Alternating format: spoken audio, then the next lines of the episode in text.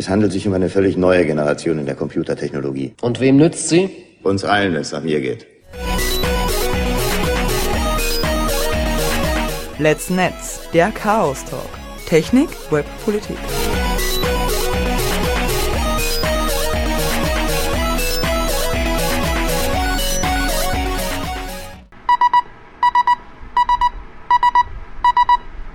sbg.chaostreff.at Hallo Joe, willkommen im Homeoffice. Servus Susi, hurra, schön dich in Corona-Zeiten nicht zu sehen.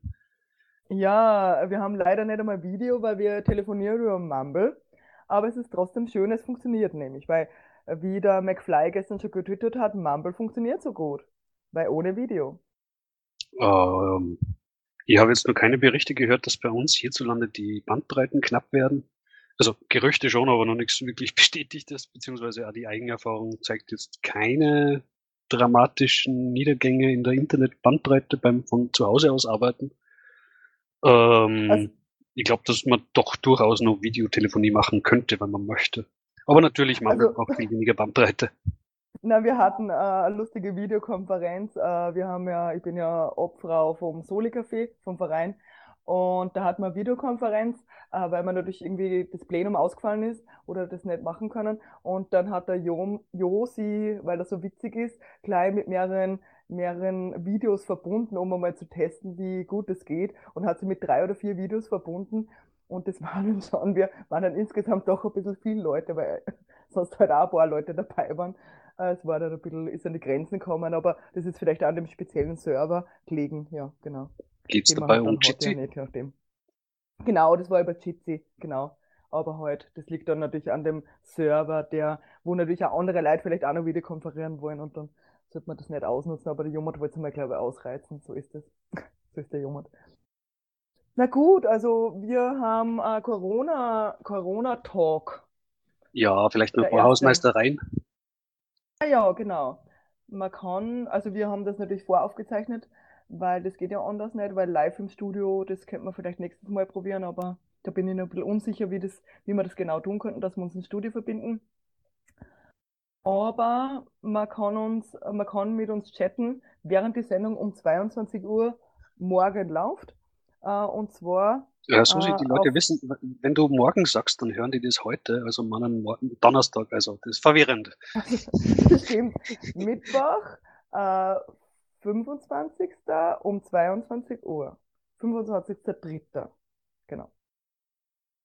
Ja, wir werden uns in den Chat begeben und ihr könnt mit uns chatten, aber natürlich wird es dann immer interaktiv in dieser Sendung vorkommen. Klar. Äh, wer wir sind, wir sind eben der Podcast vom Chaos Treff Salzburg, also vom CCC Salzburg mittlerweile. Ähm, Technik, Web, Politik. Und in Zeiten der Corona-Krise geht es natürlich um Technik, Web und Politik. In Zeiten der Corona-Krise. In unserem ersten Themenblock wollten wir mal über Corona ein bisschen allgemein reden. Wie ist die Welt so ähm, impacted? Ähm, mhm. Wir sind ja alle momentan sehr stark in unserer Reisefreiheit eingeschränkt und äh, es sind ja schon haufenweise Veranstaltungen abgesagt worden. Also man weiß jetzt von vielen Kongressen, die abgesagt worden sind. Unter anderem sind ja, aber genau. natürlich auch schon viele Hackerveranstaltungen abgesagt worden. Sehr traurig, das Easter Hack. Also so ja. Äh, das 20. Easter Egg, Jubiläums Easter Egg, das, also ich bin sehr traurig, vor allem weil ich eine Karte gekriegt habe. Ja, es ist also, total dramatisch. Ich habe hab das erste Mal, ich habe so ein Glück, ich habe das erste Mal in meinem Leben ein Hotelzimmer gebucht, äh, wo, ich, wo ich zurücktreten kann von der Buchung. Und ich habe das komplette Geld zurückgekriegt, das waren 350 Euro, ich das, weil ich jetzt arbeite und einen neuen Job habe, wurde das so ein Hotel genommen. Also nicht für eine Person, das war schon für drei Personen, aber trotzdem voll geil. Uns ist es ähnlich ergangen. Wir haben uns äh, erst ein Hotel bucht und wollten uns dann nur ein besseres, näher gelegenes Airbnb suchen und haben deswegen das Hotel zu einer Rate bucht, wo man total sein Geld wieder zurückkriegen kann, aber dafür halt wäre teurer gewesen als wie die Fixbuchrate. Nachdem wir dann aber kein Airbnb mehr gefunden haben, sind wir bei dem Hotel geblieben und können jetzt da zu 100% stornieren. Natürlich ist für das Hotel sehr dramatisch, aber ja. Leider findet die GPN auch nicht statt, die Gulasch-Programmiernacht. Da wollte ich dieses Jahr das erste Mal hinfahren, aber es funktioniert wohl nicht. Also die GPN will mich irgendwie nicht. Ja. Mhm. Ich war ja noch nie auf der GPN, die ist in Karlsruhe, oder? Genau, also ich war ja äh, letzten, letztes, letzten Frühjahr mal oder Juni in Freiburg und das ist ja, Freiburg ist eine Stunde von, von, von Karlsruhe, Karlsruhe ist ein bisschen näher, quasi, also von uns aus gesehen und du fährst dann nur eine Stunde weiter nach Freiburg. Genau, das ist da in dieser Gegend. Für unsere Hörer und Hörerinnen im Radio, wir reden hier über Hacking-Veranstaltungen, die abgesagt wurden wegen der Corona-Krise. Die GPN, das ist die Gulasch-Programmiernacht, äh, ein Event, wo sie eben etliche hundert Nerds, ähm, vor allem mit dem Chaos Computer Club verbunden, äh, eben treffen, um, um zu programmieren und äh, Talks zu hören.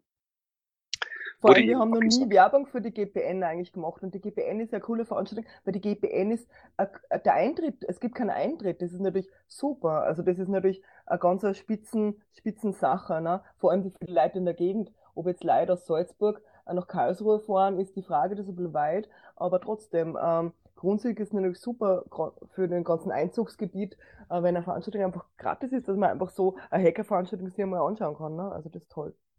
Selbstverständlich. Ich persönlich habe mich lange gegen die GPN gewehrt, weil ich von dieser Fotopolicy gehört habe, aber die näheren Umstände nicht kannte.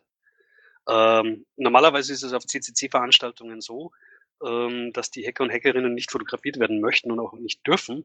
Also normalerweise auf allen anderen CCC-Veranstaltungen gibt es eine strikte No-Photo-Policy, außer man fragt die Person, die abgelichtet werden soll und diese sagt ja. Aber ansonsten ist das äh, Fotografieren eben streng verboten. Während aber die GPN in den Räumlichkeiten eines öffentlichen Museums stattfindet und zwar zu Zeiten, wo dieses Museum halt auch öffentlich von der Öffentlichkeit begangen werden kann. Entsprechend kann man bei diesem ähm, Ereignis den, den äh, Besuchern und Besucherinnen äh, nicht verbieten, äh, im Museum zu fotografieren. Und darum ist es auf der GPN so eine Ausnahme-Fotopolicy, wo man eben damit rechnen muss, dass man durchaus fotografiert wird. Genau, ja. Ja, also äh, auf jeden Fall schade natürlich um die ganzen Veranstaltungen. Äh, es ist halt die Frage, natürlich, äh, du hast noch aufgeschrieben, wie das Tor-Camp, auf dem war ja nicht EMF-Camp, da hast du ja letztes Jahr berichtet und natürlich der Kongress. Ja, ich bin halt bei Milliways ähm, involviert in die Planungen. Und jetzt gerade würde eben das EMF-Camp geplant. Das EMF-Camp ist eben in England, äh, Hacker-Camp, das da, ja, für ein paar Wahnsinnige, die eben sich einbilden, man muss unbedingt in England campieren. Kann man machen, ist halt frisch. Ja, also du, äh, man kann das empfehlen, diese, diese Sendung vom letzten Jahr, äh, wo du mit, mit Martin Neira äh, eine Sendung über das EMF-Camp gemacht hast und ein bisschen geredet habt über das. Genau, hier an dieser Stelle ein Verweis auf unsere Archivsendungen. Wobei wir sollten die mal unter einem ordentlichen URL zusammenpacken. Das mit ähm, CBA froh.at ist eher schwierig zu finden für unsere Hörer und Hörerinnen. Ach so, na, aber im Pod, wenn man unser, unser in Podcatcher eurer, ihrer Wahl ähm, äh, äh, das äh, anschaut, dann hat man die Sendungen eh alle hintereinander. Ne? Also genau, das sind ja alle auch nummeriert. Ja, ähm, das andere war im Tourcamp. Tourcamp, da wollte ich dieses Jahr mit meiner Freundin hinfliegen. Das ist in die USA, das Hackercamp in den USA, in Washington State. Also ähm, zu welcher Zeit ist das? Kannst du das vielleicht nochmal sagen? Ende Juli. Das EMF-Camp? äh, Anfang August. Ah, okay, alles klar, ja. Mhm. Also die sind sie zeitlich ungefähr gleich und jetzt ähm, beim EMF Camp zum Beispiel hätten sie gestern gerade einen ähm, Organizer Mumble Call gehabt, aber haben sie halt beim äh, Orga Call darauf verständigt, dass man jetzt eigentlich nichts organisieren kann, weil eben komplett unsicher ist, wie lange das die aktuelle Situation jetzt dauern wird. Also äh, für Veranstaltungen ist natürlich, man so große Veranstaltungen, wo man so eine Vorlaufzeit hat, ja, das muss man einfach irgendwie, glaube ich, eher absagen. Also deswegen ist halt die Frage, und das ist ja nicht von uns abhängig, was dann mit dem 37C3, mit dem, mit dem 37. Chaos Communication Congress ist, aber da wissen wir halt einfach auch überhaupt noch nichts und werden natürlich, sobald wir äh, was wissen, auch davon berichten. Klar, aber, aber nur zu hoffen, dass es nicht ausfällt, aber bis Ende des Jahres kann sie ja wirklich auch noch was tun. Ja, also wir bangen um den Kongress, wollen wir hoffen, dass er stattfinden wird, aber nichts Gewisses weiß man nicht in diesen Tagen. Ja, so schaut's aus. Also wir sind daheim und äh, ja, sitzen herum und vertreiben uns die Zeit. Äh, ja. Genau, ganz viele Menschen arbeiten diese Tage ja auch im Homeoffice. Das neue mobile Arbeiten hat ist ja sehr schnell mit der Corona-Krise sehr populär worden. Äh, und in diesem Zusammenhang möchten wir auch auf, auf IT-Sicherheit hinweisen und dass es da durchaus Gefährdungspotenziale gibt. Und zwar, was gibt's da für Gefährdungspotenziale? Mm, das erste ist einmal ähm, die heraus oder die, die Versuchung, dass man private Accounts und Geräte benutzt. Ähm, beispielsweise, dass man ähm, einfach auf seinem privaten Telefon ähm, WhatsApp nutzt, um, um mit Arbeitskollegen zu kommunizieren. Das ist natürlich ein No-Go. Ähm, also datenschutzrechtlich ist, ist ähm, WhatsApp nicht okay. Ja, weil WhatsApp nicht okay ist, aber, aber, aber es ist halt auch ideologisch, also vom, vom Abgrenz, also vom soziologischen her, von dem Abgrenzung, vom Rollenkonflikt her interessant, wenn man plötzlich, äh, also das generell das Homeoffice, du bist daheim, aber bist in der Arbeit und das ist ja generell so ein Rollenkonflikt, äh, hängst du dann zwischendurch die Wäsche auf, du willst ja nicht vom Office heimfahren und die Wäsche aufhängen, ne? Also so Geschichten. Wie tut man da, wie geht man damit um, wie geht man um mit Pausen, die man macht oder wie immer. Also das ist, eine, abgesehen von, von dem technischen Aspekt her, Vollkommen richtig. Äh. Privates und Berufliches verschwimmt in diesen Zeiten eben. Die Grenzen werden unscharf. Wo genau beginnt der Arbeitstag? Wo, wo, wo beginnt das Private? Genau. Äh, und, und dann eben, hat man halt, ja, ich meine, WhatsApp, das ist, liegt eh auf der Hand, das ist halt alles bei, bei Facebook äh, und gehört alles Facebook und ja. Das ist es nicht halt, nur. Es, es, du musst auch bedenken, Arbeitgeber, ja. Arbeitgeber ähm, dann in der Regel ja Geld ausgeben für Sicherheit und ähm, da werden halt normalerweise die Firmengeräte betra in Betracht gezogen. Ähm, das heißt, es kann durchaus sein, dass Arbeitgeber ähm, viel Geld in die Hand genommen haben, um die mobilen Arbeitsgeräte von Arbeitern und Arbeiterinnen sicher zu machen. Ähm, das also hilft dann natürlich nichts, wenn die Menschen auf die private Geräte ausweichen, genau. Ja, ich spreche von Firmenhandy, Firmentablets. Jeder Arbeitnehmer ein Firmenhandy hat, eh, eher logisch, ne? Ja. Hinzu kommt, dass noch wahrscheinlich Arbeitsgeräte dann für andere Sachen verwendet werden.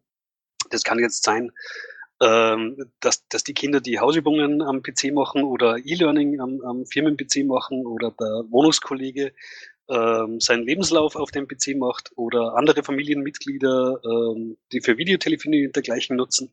Also wie gesagt, da verschwimmen dann die Grenzen zwischen auch Arbeitsgerät und Privatgerät, eben in der privaten Nutzung zu Hause. Ähm, da entstehen natürlich ja Gefahren. Unter anderem ähm, muss man bedenken, dass sie die Menschen alle in, in ihre Heimnetze zurückziehen, ähm, gegebenenfalls über VPN oder andere äh, Möglichkeiten der Remote-Arbeit äh, mit dem Arbeitgeber interagieren. Und ähm, ganz oft hat man eben in solchen Heimnetzen ähm, Router, den man vom Provider zur Verfügung gestellt bekommen hat und der möglicherweise nicht gepatcht ist. Also viele Menschen ähm, schauen möglicherweise in ihrem privaten Umfeld nicht darauf, dass alle Geräte, die sie so im Heimnetzwerk haben, auch äh, up-to-date gepatcht sind. Und das bezieht sich dann nicht nur auf die äh, Router-Endgeräte, sondern heutzutage hat man ja viele IoT-Devices gerne im Heimnetzwerk. Ähm, das kann der Smart TV sein oder ein Babyphone-Monitor oder was auch immer ähm, über den es theoretisch Angreifern möglich sein könnte, zum Beispiel eine Kamera äh, zu aktivieren und, und beim Arbeiten mitzuschauen. Oder den Fernseher kompromittieren und so über in das private Heim-WLAN einzudringen oder dergleichen mehr. Ähm, also die, die Gefahrenquellen sind da nicht zu, zu unterschätzen. Mhm. Und was kann man dagegen tun? Hast du da irgendeinen Tipp oder so? Es ist schwierig, also ähm, um, um von mir selbst zu sprechen, meinen eigenen äh, Router zum Beispiel, den lasst mir mein, mein Provider nicht patchen, also es liegt nicht in meiner Hand. Da bin ich darauf angewiesen, in dem Fall, dass mein, mein Provider das, das seine Sorgfaltspflicht erfüllt. Ansonsten persönlich habe ich keine anderen IoT-Geräte in meinem Heimnetzwerk, also kein großer Freund von vernetzten oder smarten, unter Anführungszeichen, Geräten. Äh, ich versuche das eher zu meiden, wenn es irgend möglich ist gibt da einen schönen äh, X-Cassidy-Comic dazu. Ähm, generell IT-Menschen, ähm, die sich mit äh, IT-Sicherheitsthemen auskennen, versuchen generell IoT-Gerät allgemein zu meiden. Also. Ja, vielleicht kannst du den nochmal da noch in die Show Notes posten, ne? Dass man den dann verlinken kann. Mhm, selbstverständlich.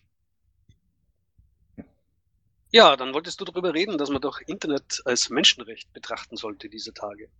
Genau, ich bin so drauf gekommen äh, über einen Artikel von Epicenter Works. Äh, die haben so ein paar Forderungen, die jetzt anstehen und haben halt die Lage mit dem Covid äh, in, ähm, einfach analysiert. Ist es okay, äh, dass, die, dass diese Überwachungsmaßnahmen sind okay und so weiter. Und da ist ein Punkt, der ist mir so rausgeschwungen. Seitdem denke ich da total viel drüber nach, weil ich es total eine spannende Sache finde, äh, dass sie das Problem ist, äh, was Sie sagen, dass es total viele Österreicher und Österreicherinnen gibt, also österreichische Haushalte gibt, die einfach nicht ähm, ein normales WLAN zur Verfügung haben, wo sie, un, wo sie ohne Bandbreite, ohne, ohne, ohne, ähm, äh, ohne Restriktionen, also ohne dass, dass irgendwelche weiteren Kosten anfallen, äh, äh, einfach weiter, also einfach surfen können und unendlich, äh, wie nennt man das? Wenn man, wenn man da keine hm, ja, fällt mir gerade ja, Flatrate. Flatrate, genau, Flatrate.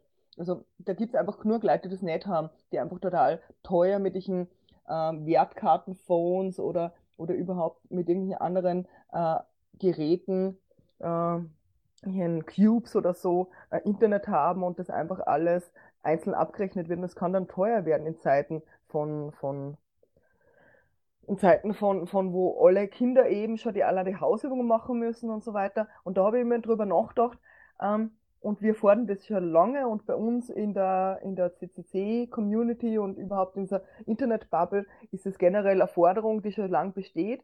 Aber jetzt finde ich halt interessant, jetzt hat die plötzlich einen anderen Stellenwert, weil wenn jeder, wenn Internet äh, quasi ins Internet gehen, ähm, das Einzige ist, was man tun kann, um zu kommunizieren, weil du ja nicht mehr persönlich kommunizieren kannst, äh, schaut es einfach ganz anders aus. Dann ist es einfach ein anderer Wert und ein anderer Faktor. Und dann muss man sagen, inwiefern ist jetzt Internet ein Menschenrecht und hat jeder den gleichen Zugang? Und was Epicenter Works in dem Fall fordern, ist halt, dass sie sagen, die, die Provider müssen da einfach mit dem Geld runtergehen, müssen es einfach erlassen. Also sie, eine Wertkarte ist dann unendlich, also kann dann unendlich benutzt werden. Die, die hört, da hört das Geld nie auf oder so. Keine Ahnung. Also wie genau das technisch dann ausschaut, ist egal.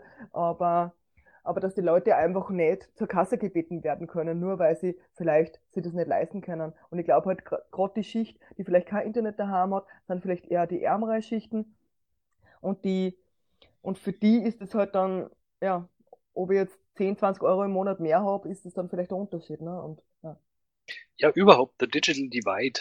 Ähm, wir haben da das Problem, ähm, dass es eben Familien gibt, die sehr gut ausgerüstet sind, wo es Dutzende Laptops pro Haushalt gibt und ein tolles Internet. Und dann gibt es andere Familien, die haben überhaupt keinen PC, äh, vielleicht nicht einmal ein Tablet, sondern das Einzige, was da ist, ist ein Telefon und die einzige Internetanbindung, die da ist, ist eben über die SIM-Karte.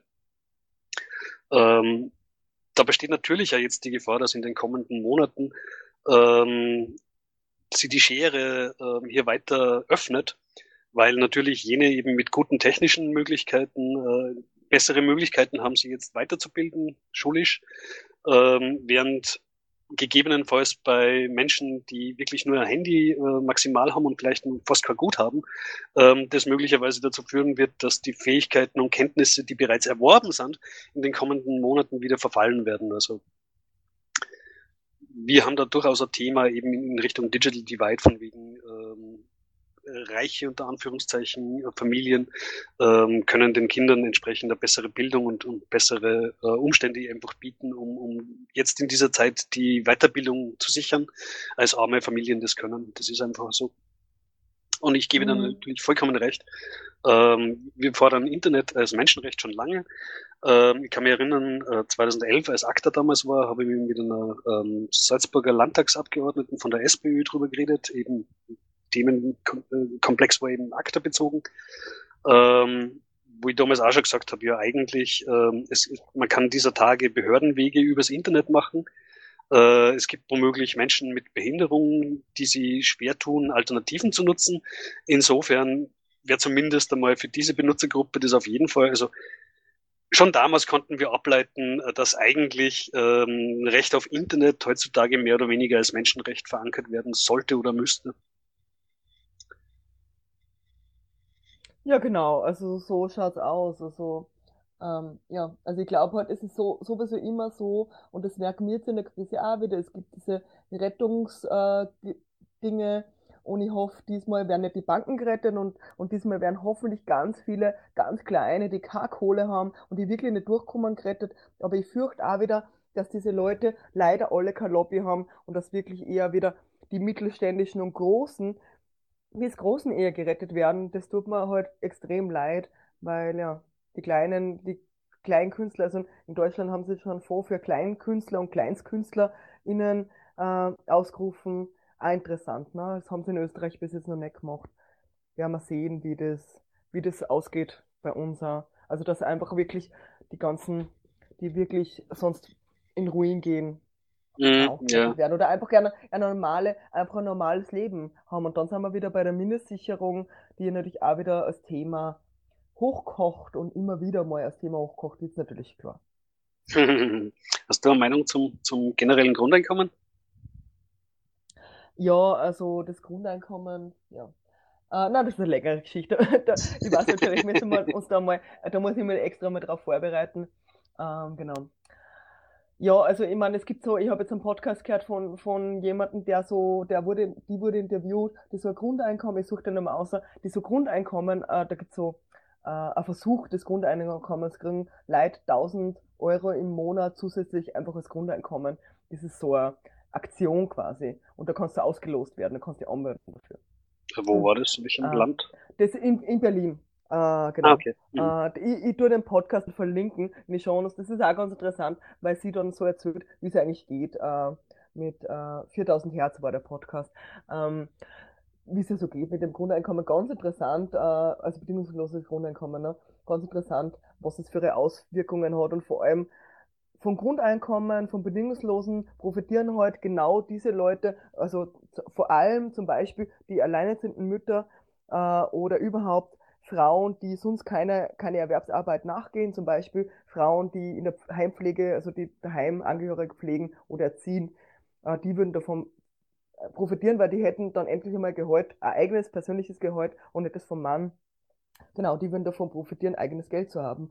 Und ja, eine Gesellschaft, wo, wo ein gewisser Anteil der Bevölkerung kein, über kein eigenes Einkommen verfügt und nicht selbst, ja, das ist immer fraglich, ne? Und das, ja, wie immer. Also das ist eine lange Debatte. Kommen wir ähm, zum, zum nächsten Corona-Thema. Genau, reden wir wieder über Corona und das Internet. ähm, es gibt vom Gesundheitsministerium da schöne Übersichtsseite, die aktuelle Zahlen in Österreich präsentiert. Unter info.gesundheitsministerium.at kann man sich Statistiken zu Corona anschauen, wo, wo wie viele Fallzahlen, ähm, Altersverteilung, ob das äh, mehr Männer oder Frauen betrifft, nach Bundesland aufgeschlüsselt ähm, und so weiter und so fort. Und auf dieser schönen ähm, Seite gab es eben einen Datenreichtum. Sprich, es war über eine Sicherheitslücke äh, möglich, dass man da an diese Datensätze, äh, die in der Datenbank im Hintergrund gespeichert waren, herangekommen ist. Und die haben halt durchaus sensible äh, Informationen be beinhaltet. Ähm, so Sachen wie Alter, Ort, ähm, Status, ähm, ist, ist, man in einem Hospital, also ist man in einem Krankenhaus, ähm, liegt man auf einer Intensivstation, äh, dergleichen mehr. War eben aus dieser Seite äh, herauszulesen wie gesagt, ähm, über einen Hack. Äh, kurzfristig ist die Seite dann ersetzt worden durch einen Screenshot und man hat da sehr schnell reagiert und mittlerweile ist die Lücke auch gefixt. Also ist jetzt nichts Großes passiert, aber es ist natürlich ungünstig, wenn man jetzt besonders ähm, Gesundheitsdaten ähm, nicht ordentlich absichert und so die Gefahr eben besteht, dass, dass äh, bösartige Dritte diese Daten ausnutzen könnten. Es ist halt eine allgemeine Gefahr jetzt äh, in dieser Covid-Zeit, ähm, dass Regierungen eben speziell Gesundheitsdaten ähm, allgemein verfügbar machen wollen und da muss man eben aufpassen. Äh, bei Gesundheitsdaten handelt es sich um, um sehr sensible Informationen, ähm, die von denen die meisten Menschen nicht möchten, dass sie bekannt werden. Es geht schon um so Fragen wie, darf der Boss jetzt ähm, die Kollegen erzählen, wer genau im Team ähm, Covid bekommen hat? Oder ist das schon äh, sensible Gesundheitsinformation, die man eigentlich nicht verraten darf? Ähm, was man halt am wenigsten will, ist, ist dass das eben so großen Stil, wie das eben hier geschehen ist, äh, publik wird, dass man ganze Webseiten macht und sämtliche Datensätze dann vom Internet aus auslesen kann. Das ist eine ganz unschöne Sache und sollte man selbstverständlich vermeiden. Also in, in China hatten sie ja ganz eine andere Methodik. Äh, die hatten ja wirklich, also konntest ja irgendwie in einer App nachschauen, wie viel, äh, wo der nächste Corona-Fall ist, ne? Also wie weit der entfernt ist, wo der wohnt oder, oder wie immer. Also du konntest wirklich live, also gibt's ja Live-Karten und konntest schauen, ob du in Gefahr bist, wenn du gerade gesund bist. Also ist wieder eine ganz andere Herangehensweise. Ich würde mir das für Österreich oder für Europa jetzt auch nicht so wünschen. Ich finde es ganz cool, dass unsere, unsere Krankendaten äh, geheim bleiben. Äh, ja. Und ich, ich möchte natürlich meine, meine engsten Vertrauten, äh, die ja mit mir dann in der WG wohnen, in dem Fall äh, natürlich informieren, wenn ich Corona habe. Das ist natürlich nötig. Äh, und die sollen dann eine Testung kriegen, aber sonst ist es ja nicht nötig, dass so, so viele andere Leute drüber wissen. Das ist einfach nicht nötig. Also unser, unser Credo ist ja immer Datensparsamkeit. Also wo, wo man nichts wissen muss, muss man es einfach nicht wissen und kann man es einfach lassen, das zu wissen. Na, auf dieser Seite Info Gesundheitsministerium.at, mir ist da vorhin aufgefallen gehabt, dass äh, für den Bezirk Tenningau in Salzburg, äh, dass der nur komplett weiß ist auf der Karte und dass da keine Fälle gibt. Jetzt war ich irritiert weil mhm. mir persönlich erzählt wurde von meinem Heimatort, äh, dass es da bereits Fälle gibt und das liegt halt im Tennengau. Aber beim Mausovern über die Karte ist mir aufgefallen, es werden 25 Infizierte im, im Tennengau angegeben, insofern passt das schon. Mit 25 Infizierten ist halt auf der Karte immer der Bezirk immer nur weiß. Und in der Legende mit so, null, ja. null betitelt. Drum kommt, das glaubt, irgendwas halt passt da nicht. An, wie sehr, kommt halt darauf an, wie sehr man reinzoomt. Wenn man da mehr reinzoomt, dann sieht man es eh, dass es, ja. So, wir machen eine kurze Musikpause und zwar spielen wir, das hat uns der liebe Dorifa äh, in den Chat gepostet. Der postet uns nämlich immer Musik, weil wir immer sehr verloren sind, weil wir selbst meistens keine Musik suchen. Äh, immer freie Musik. Und zwar das Zentrum der Macht äh, ist das Lied und von Episode Episodei V. Episodei Genau, Episodei heißt der. Ja, genau, ja. Künstler. genau. Herzlichen Dank an Dorifa. Danke, Dorifa. Bis gleich.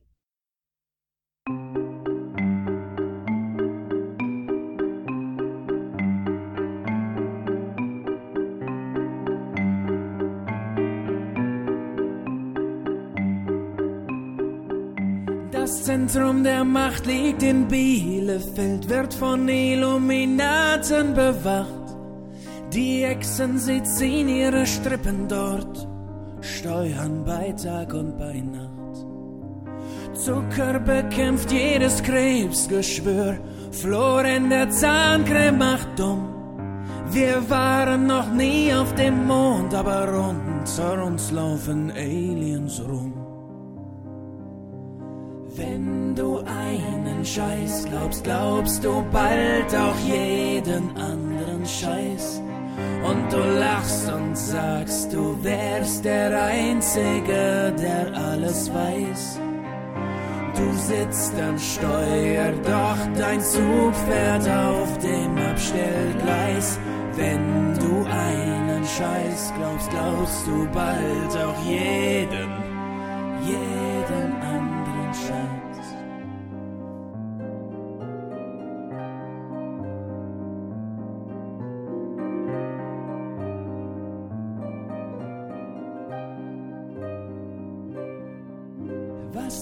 ist mein Trinkwasser über mich. Bei welcher Hitze schmilzt Stahl?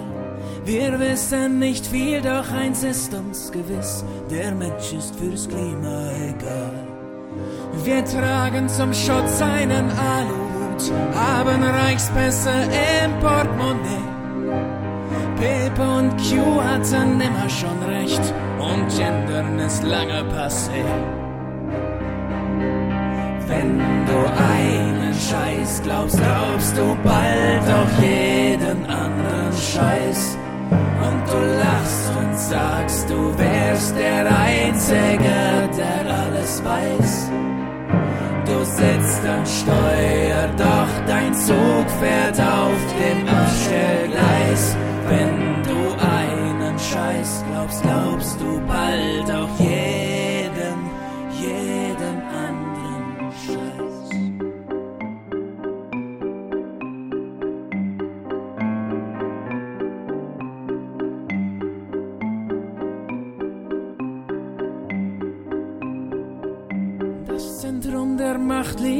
Bitterfeld, wird von Freimaurern stets gut bewacht.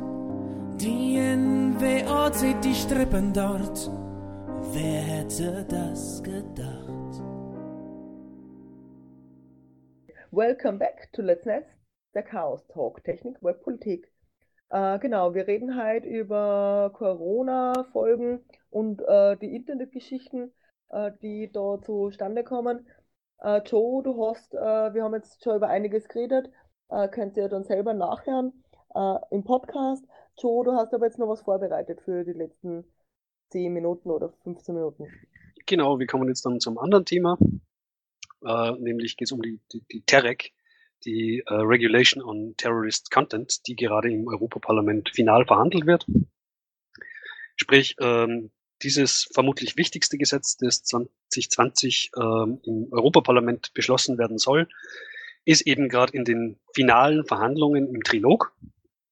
Ähm, das heißt eben, das Parlament ähm, hat eine Position dazu, die Mitgliedstaaten haben eine Position dazu und unter Aufsicht der Kommission wird eben unter Ausschluss der Öffentlichkeit hier noch verhandelt und das sind jetzt dann die letzten Momente, wo man eben in diese sehr wichtige Regula Regulierung nur politisch eingreifen kann ähm, und da geht es um einiges.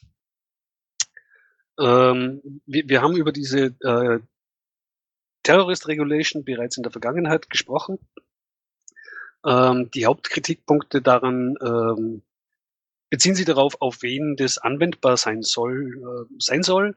Ähm, momentan ist also der Standpunkt der Kommission, ähm, dass dieses Gesetz äh, bitte für alle Personen, Menschen, Organisationen zu gelten habe, die irgendwie Informationen im Internet verfügbar machen. Mhm. Das würde bedeuten, dass das an jeden trifft, der irgendwie ähm, es möglich macht, dass man im Internet ähm, Informationen teilt. Sprich, mhm. das, das äh, würde sich nicht nur auf große äh, Plattformen beziehen, wie zum Beispiel Facebook oder so, ähm, sondern das wird sich dann auch auf jedes beliebige Blog erstrecken, wo man eben eine Kom Kommentarfunktion eingebaut hat, damit jemand auf seinen Blogartikel äh, Kommentar schreiben kann. Ähm, Welche Art von Content wäre das dann? Es geht unter Anführungszeichen um terroristischen Inhalt. Was mhm. genau dabei also, ein terroristischer Inhalt sein soll, ähm, ist noch unklar sozusagen. Ähm, genauso wie wer das definieren soll, können darf. Das ist auch Gegenstand von, von Streitpunkten, ähm, wer bestimmen darf, was alles ähm, terroristischer Inhalt ist. Mhm, mh. ähm, auf wen genau das ähm, zutreffen soll, ist deswegen unter anderem so ähm, wichtig, weil ähm, diese Richtlinie vorschreibt, dass man in dringenden Fällen ähm, terroristischen Content innerhalb von einer Stunde entfernt haben muss. Also vom Eintreffen ähm, der Benachrichtigung, hey, du hast da terroristischen Content in, dein, in deiner Kommentarfunktion, bitte sofort entfernen, bis zum tatsächlichen Entfernen darf maximal eine Stunde Zeit vergehen. Das würde bedeuten. Aha, aber wie soll man das, wie soll man das, äh, wie geht das überhaupt mit Zeitverschiebungen? Ich meine, äh, wer stellt das fest, wenn in den USA das wer feststellt, ist ja, bin ich noch nicht einmal auf, wenn ich am Vorabend was eingestellt habe. Das ist ja irgendwie absurd, oder? Äh, ja, natürlich würde das zu einer 24-stündigen Überwachungspflicht führen. Äh, sprich, wenn du irgendeinen äh, Blog hast mit einer Kommentarfunktion, bleiben da zwei Möglichkeiten. Entweder du entfernst die Kommentarfunktion und machst es Menschen nicht möglich, dass sie irgendwie auf deinem Blog eben Content posten.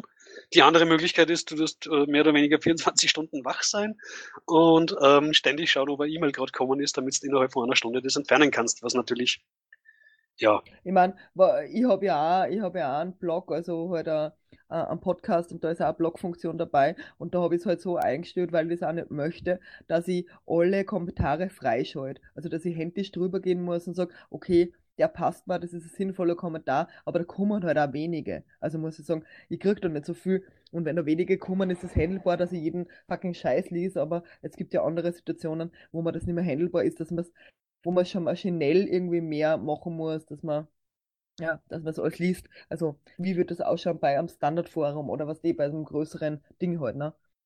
Absolut, also, absolut. Ja. Und ja, du hast natürlich recht, das ist die andere Alternative, dass man ähm, Kommentare eben immer erst vom Administrator freigegeben werden müssen, bevor man sie posten kann.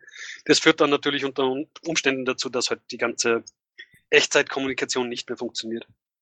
In ah, das sowieso nicht und ja, und es ist halt auch eine gewisse Zensur, wenn das immer weil wenn man schon drüber schaut, dann würde man vielleicht auch einen anderen unlieben Kommentar, der im Standardforum zum Beispiel einfach gepostet wird, da würde vielleicht, wenn ich mal extra nur drüber schaut, auch sagen, hey, das ist aber schon ein bisschen rassistisch, da wir doch nicht rein. Und ich meine nicht, dass ich dazu dafür bin, dass man rassistische Kommentare rein tut, aber, aber es ist halt, wenn es jetzt nicht irgendwie irgend, gegen irgendwas verstößt, ja, ist es halt eine Meinung, die, die ein Bevölkerungsteil hat und das, ja, weiß ich auch nicht, wie man damit umgeht. Also das nur zu zensieren, bringt glaube ich auch nichts, weil es ja trotzdem dann vorhanden ist in der Bevölkerung.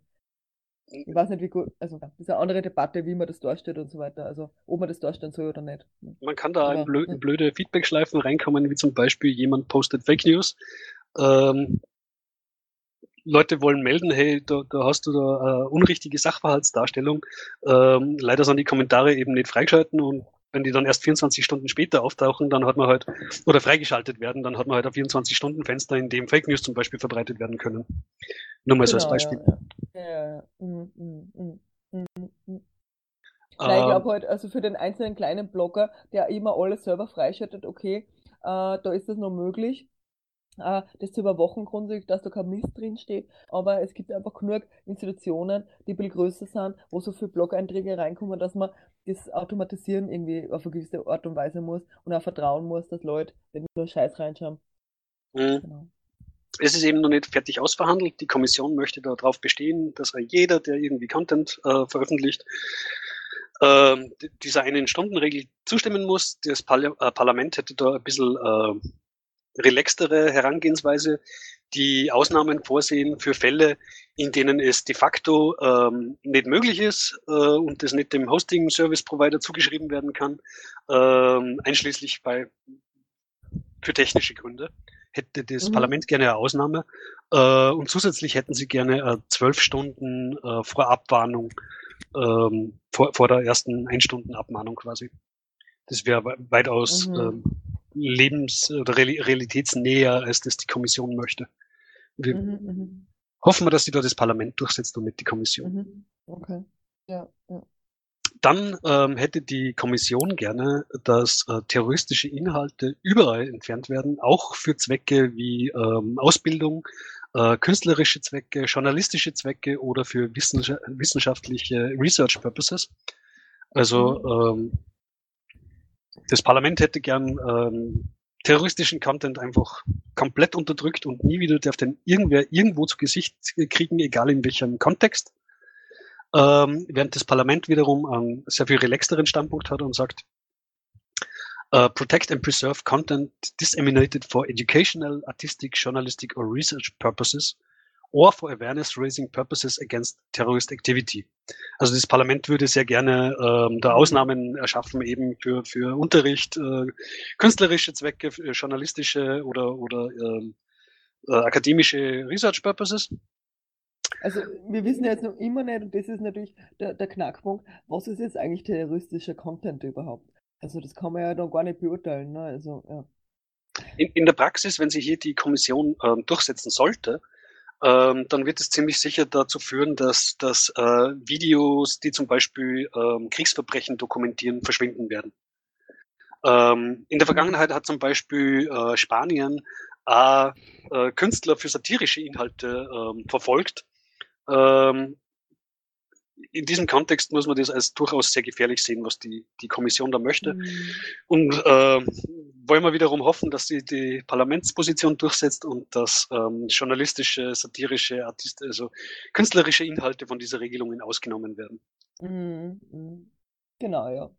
Der nächste Punkt, ähm, der hier ähm, anzugreifen ist, ist, dass die Kommission gerne möchte, dass sie die Mitgliedstaaten selber frei entscheiden können, ähm, welche Autorität genau dann dafür zuständig wäre. Ähm, die Parlamentsposition ist, dass ähm, nationale Autoritäten von keinen anderen Körpern äh, Instruktionen annehmen sollten.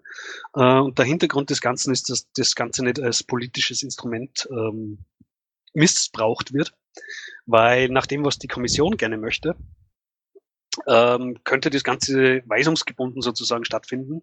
Äh, nicht von einer national unabhängigen Behörde, sondern theoretisch könnte dann der Minister bestimmen, ähm, was, was jetzt terroristischer Inhalt ist. Mhm. Und das, das führt natürlich die Gefahr mit sich, dass das eben als politisches Instrument missbraucht wird und die jeweils Machthabenden eben sagen können, was gerade terroristischer Content ist. Entsprechend ähm, möchte das Europaparlament da gerne eine unabhängige äh, nationale Behörde dafür.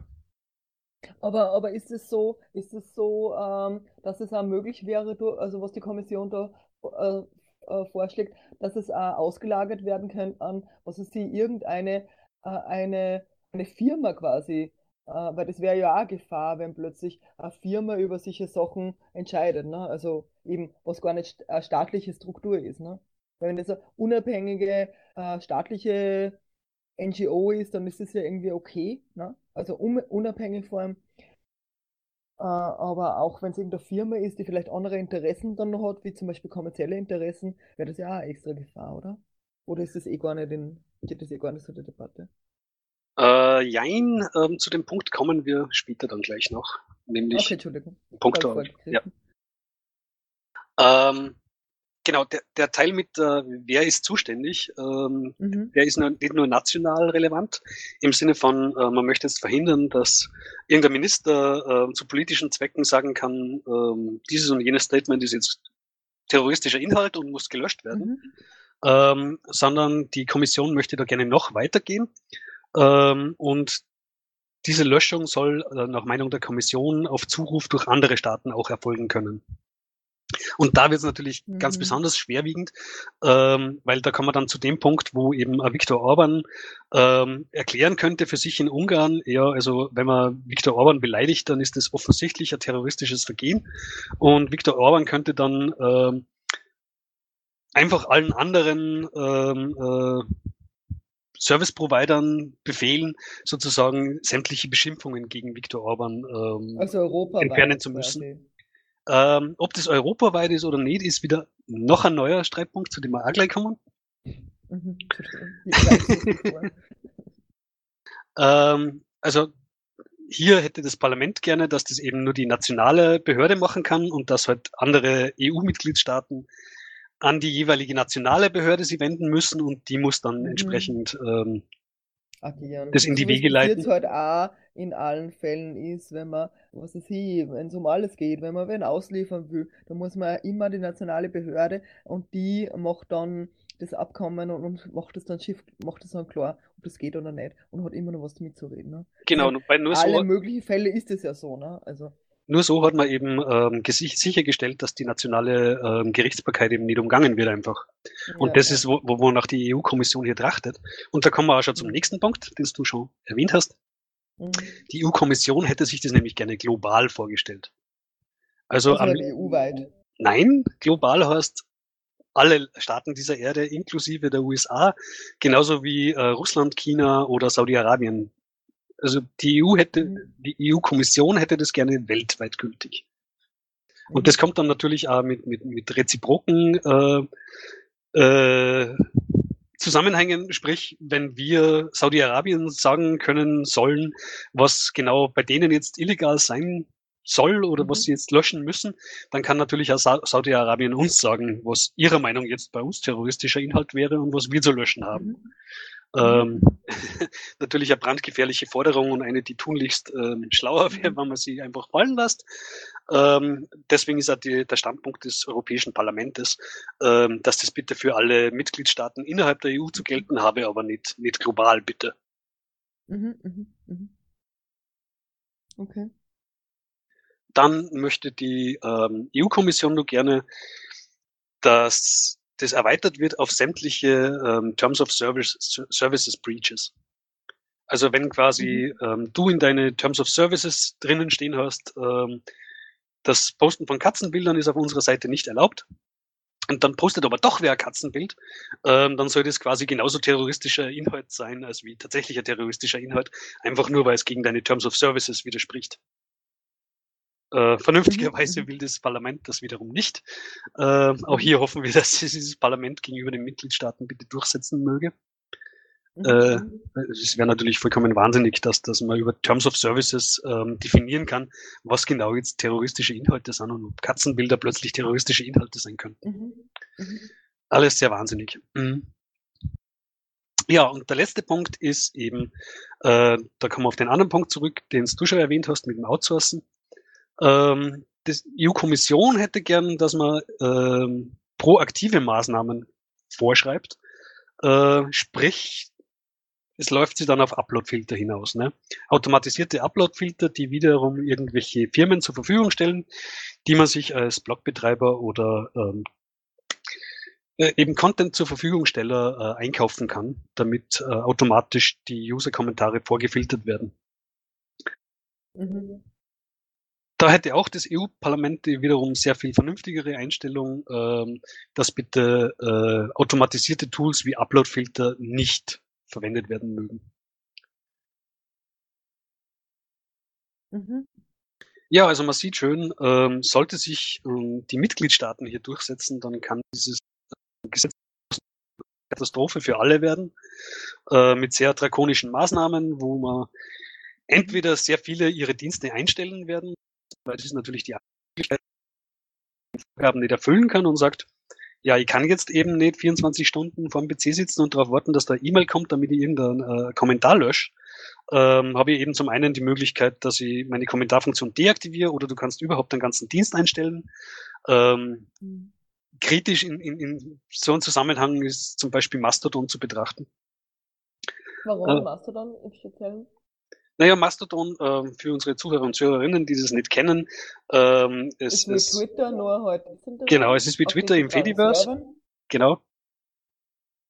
Also Aber Fediverse heißt halt, dass es dezentral auf irgendwo dezentral, also jeder sich einen Server, Mastodon-Server hinstellen kann daheim oder dass es viele dezentrale gibt und da hat jeder sein Twitter quasi laufen und diese ganzen, äh, das Fediverse ist halt das Universum dann von allen Mastodon-Servern dann zusammenkommen und alle miteinander kommunizieren.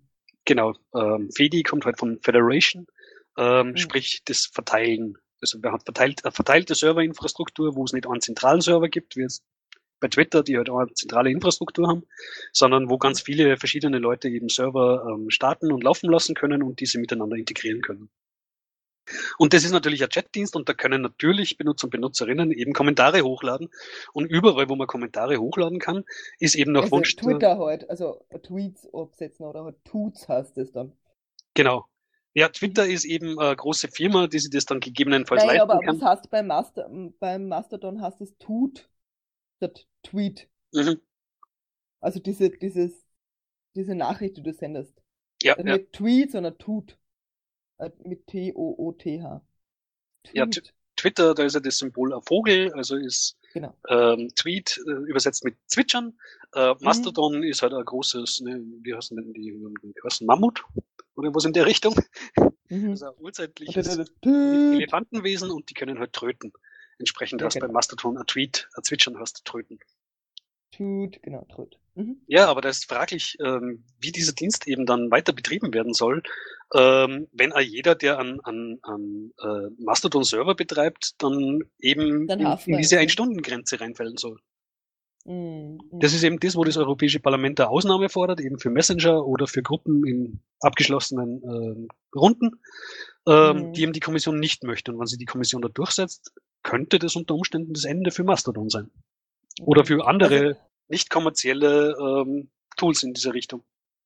Also wenn wir jetzt wieder mal so ein bisschen zurückkommen auf die, auf die Krise, auf die Corona-Krise, ähm, dann ha, habe ich jetzt, also ich bin, also irgendwie auch leider, aber vielleicht äh, habe ich einfach, also ich habe ja auch ein Smartphone und theoretisch habe ich auch WhatsApp. Also ich habe das nur weil ich einmal das installiert habe, weil ich mit irgendeiner Freundin, die nur WhatsApp hat, kommunizieren wollte und habe das dann nie wieder deinstalliert, aber pflegt das überhaupt nicht und möchte überhaupt nicht, dass mir irgendwer darüber anschreibt und wenn die Leute andere Messenger haben, würde ich es auch vermeiden. Also eigentlich tue ich nur mit der anderen Freundin da kommunizieren und ich werde sie überreden, dass sie da auch aufhört und, und auf irgendeinen anderen Messenger joint.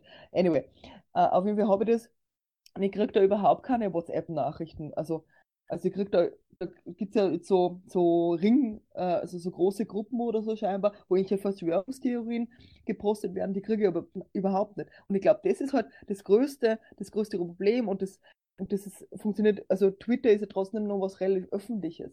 Ähm, Und auch das, das Mastodon ist ja trotzdem öffentlich, das kann trotzdem jeder lesen. Und das passiert ja eher in so geheimen Chatgruppen und das ist die größte Gefahr, dass, also jetzt vielleicht nicht Terrorismus, aber Verschwörungstheorien äh, da so gepostet werden.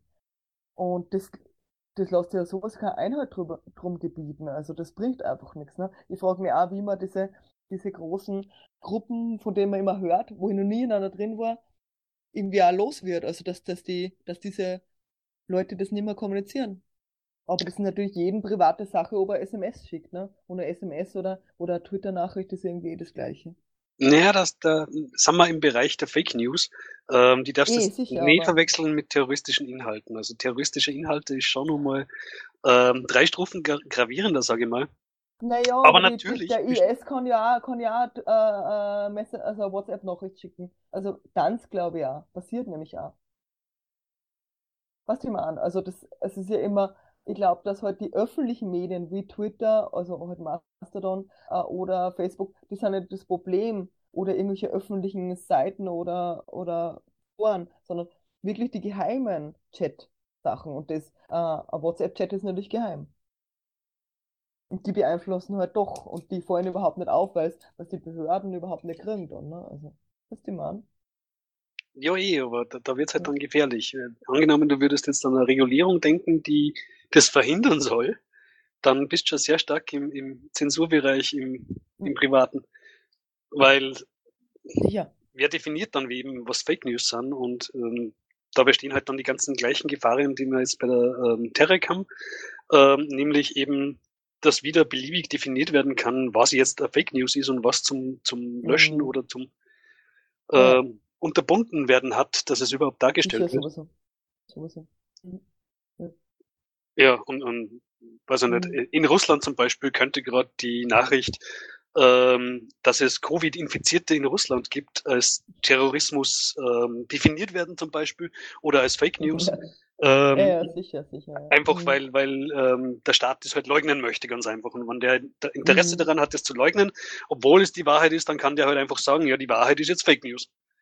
Und dann ist man halt in Mhm. einer sehr ähm, Orwellschen Welt, wo eben das Wahre falsch ist und das Falsche Nein, wahr. also äh, äh, möchte jetzt nicht falsch verstanden werden. Ich will jetzt nicht, dass äh, alle WhatsApp-Nachrichten überwacht werden. Um das geht's mir nicht. Sondern ich denke mir trotzdem, dass man mit diesen öffentlichen Sperren von terroristischen Inhalten irgendwie auch nicht richtig weiterkommt. Also so, und vor allem, was soll das? Äh, das immer auf den Nutzer, auf, auf die Nutzerinnen abzuwälzen, also die, die Betreiberinnen von Server. Wenn du das auf Facebook abmünzt, dann werden die halt nur irgendwie eine Filterfunktion äh, einfügen, ja, die halt dann schaut, dass, dass das innerhalb von einer Stunde gelöscht wird. Das ist vielleicht für Facebook zumutbar, aber weil die halt auch rund um die Uhr arbeiten, weil die viele Mitarbeiterinnen sind und das kontrollieren können. Aber für alle anderen kleineren äh, Institutionen, die können das natürlich nicht leisten.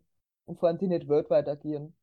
Eh, aber Weil sie gerade WhatsApp. Ne? gerade WhatsApp gehört ja Facebook und würde Ja, genau. definitiv zu den Kommunikationsmitteln ähm, Genau. Zählen, Die würden halt bleiben. die das. Ja, genau. implementieren können, genau. Genau, also Facebook und, und WhatsApp könnte das implementieren, weil sie einfach weltweit arbeiten und immer Arbeitskraft quasi in der Tätigkeit gerade ist und nicht schlaft.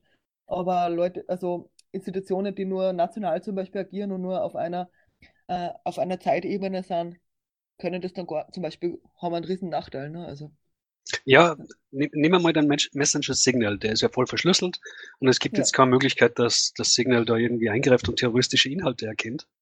Und jetzt Ja. man, man stelle sich vor, ähm, es gibt wieder Attentat, der Attentäter macht eben ein Video von seinem Amoklauf und Mhm. diese Nachricht wird dann eben per Signal von Phone zu Phone weitergeleitet. das In- würde, würde man nicht unterbinden können, oder? Naja, du kannst sagen, wenn sie es nicht unterbinden können, dann machen wir halt Signal illegal. Naja, da haben zu viele Leute Signal, glaube ich, aber äh, ja, also du kannst nicht einen Messenger, also ich weiß nicht, wie viele Nutzer Signal hat und wie viele Nutzer, ich habe mir eher gedacht, dass Telegram und Signal ähnlich viele Nutzer haben, aber ja, weiß ich nicht, vielleicht täusche ich mir da, dass Signal gar nicht so meist genutzt ist. Ja, es ist jetzt eh gar nicht. Ähm, es gilt für Telegram natürlich genauso und andere Ja. Kommunikationsdienstleister. Mhm. Ja, also irgendwie kann man, ja, wird spannend, ja. Also, genau.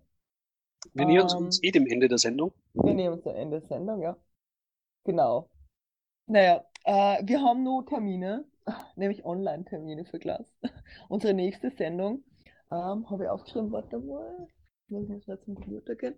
Apropos Online-Termine, ähm, die IDRI-Generalversammlung, äh, zu der ja gefahren wäre, die wäre in Belgrad in Serbien gewesen.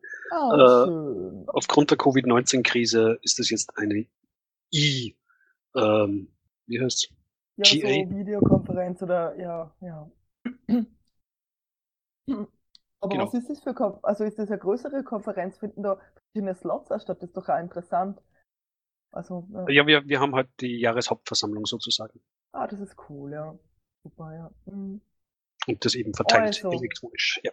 Ich möchte nur sagen, die nächste Sendung ist 22.04.2020, also in einem Monat. Ach, das wäre so um Easter Egg Zeit gewesen. Das wäre schon noch ein Easter Egg, das wäre schon weit noch ein Easter Egg. Genau. Hätten wir dann die Easter Egg Content, den wir beim Easter Egg in Hamburg aufgenommen hätten, äh, abgespielt. Aber vielleicht, äh, ja, reden wir trotzdem mit irgendwem. Vielleicht kriegen wir es hin, wirklich live zu senden, schauen wir mal. Ähm, dann möchten wir sagen, der CCC Salzburg hat einen Mumble-Server, der benutzt werden darf, äh, für alle frei zugänglich insbesondere die Radiofabrik-Hörer und Hörerinnen, äh, wenn ihr den benutzen wollt. Es gibt äh, den, äh, die, den, einen Unterordner Radiofabrik und da gibt es ein Studio A und Studio B. Das kann man einfach benutzen, wenn man voraufzeichnen will. Genau. Und zwar, äh, ihr findet das einfach, geht einfach auf, auf die Seite äh, sbg.haustreff.at. Das ist nämlich die alte URL, URL da weiß ich jetzt zu nahe gerade nicht.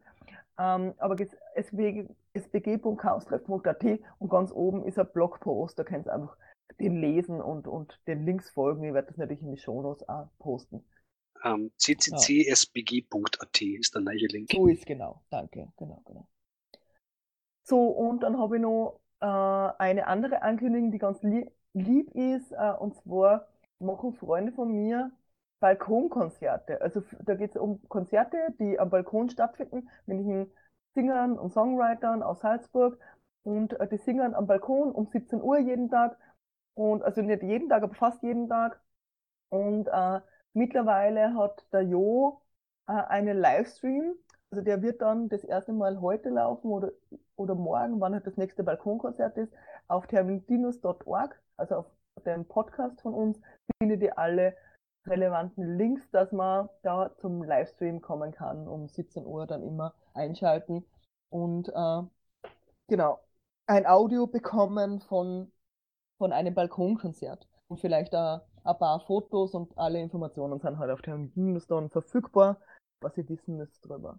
Ich glaube, das ist eine ganz nette Sache, dass man einfach irgendwie so lokale Musiker und Musikerinnen irgendwie trotzdem noch, statt dass sie jetzt an der Salzach sitzen und einfach so klimpern, äh, man sie halt jeweils am Balkon und nehmen sie auf. Und cool, cool. Ins Internet. Glaube ich, ganz nette Sache. Genau. Das wär's ja. von mir. Was findet in Wien statt? Wie bist du so vernetzt? Ähm, du sitzt daheim und vor Ort oder naja, du Ich bin total in, in sozialer ja? Isolation und Quarantäne natürlich. Ja, in diesem Sinne dürfen wir uns verabschieden. Das war Let's der Chaos genau. Talk. Genau. Technikwerk Danke Politik. Fürs Zuhören. Genau. Bis zum nächsten Bis Mal. Bis zum nächsten Monat. Ciao. Tschüss. Ciao. ciao.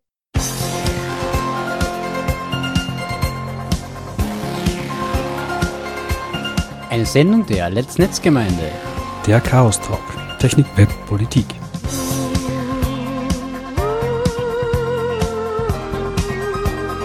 Zu hören jeden vierten Mittwoch im Monat und als Podcast. Wir freuen uns über Feedback und Anregungen. Erreichbar unter sbg.chaostreff.at und per Mail unter radio.chaostreff.at.